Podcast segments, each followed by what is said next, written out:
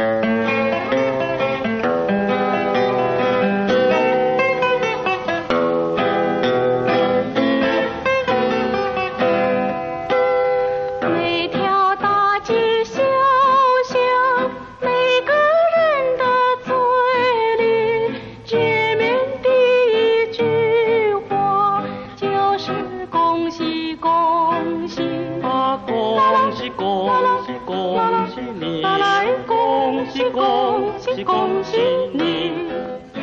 怎么样？这首歌是不是特别的耳熟？不过你可能会问，陈川，你放错了吧？这首歌不是过年的时候各大商场用来喜庆拜年的歌吗？怎么现在来播呀？嗯，还真没错。到底这首歌跟现在的什么日子有关呢？这里是陈川 FM 七八二零一四，我们接着听完，待会儿再跟你揭晓。恭喜恭喜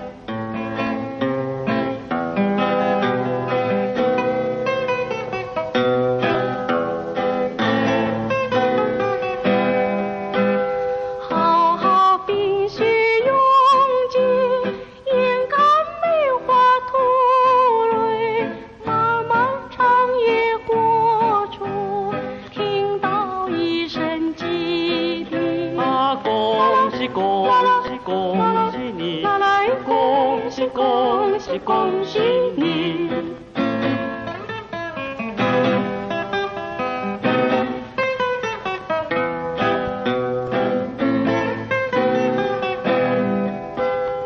经过多少困难，历经多少磨练，多少心儿盼望，盼望春的消息。啦？啦恭喜恭喜恭喜你呀！啦？啦？恭喜恭喜你。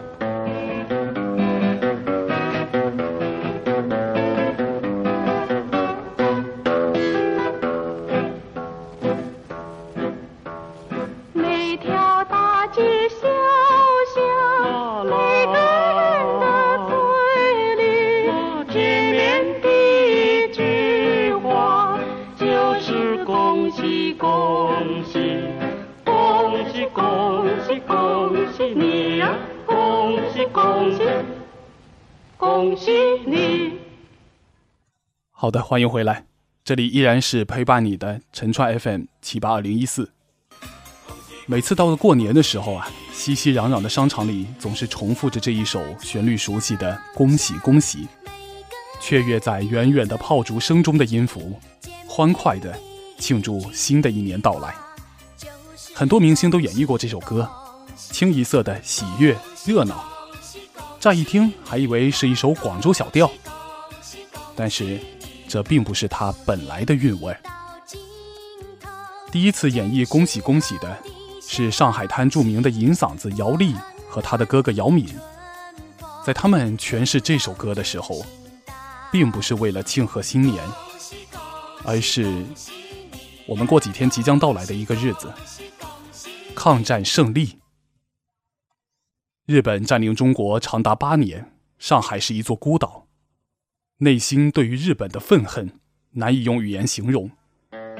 当赶走日本人的那一天，每个人啊都终于松下了一口气，上街互相道恭喜啊，恭喜恭喜！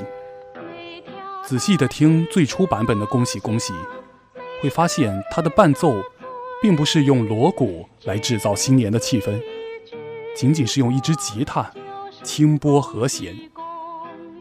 吉他给人的感觉就是亲切中带有淡淡的哀伤。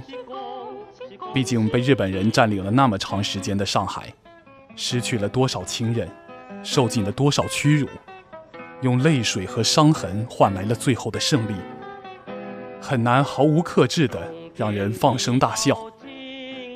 但实际上，我们也可以感受到，最大的幸福，就是在这样的灾难。一天又一天的噩梦忽然过去掉以后，烟消云散，我们终于又可以宁静的生活。这比我们每一天都这么宁静，要更加的珍惜，更加的感到需要恭喜。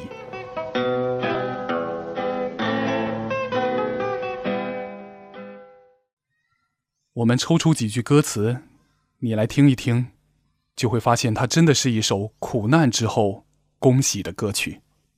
冬天已到尽头，正是好的消息，温暖的春风就要吹醒大地。冬天已到尽头，真是好的消息。温暖的春风就要吹醒大地。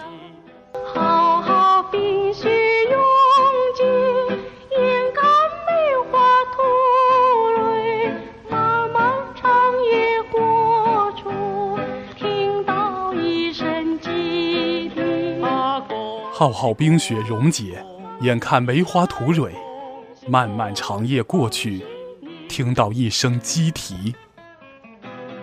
为什么是听到一声鸡啼？除了说天亮了以外，一九四六年刚好是鸡年。经过多少困难，历经多少磨练，多少心儿盼望，望春的消息。经过多少困难，历尽多少磨练，多少心儿盼望。盼望春的消息。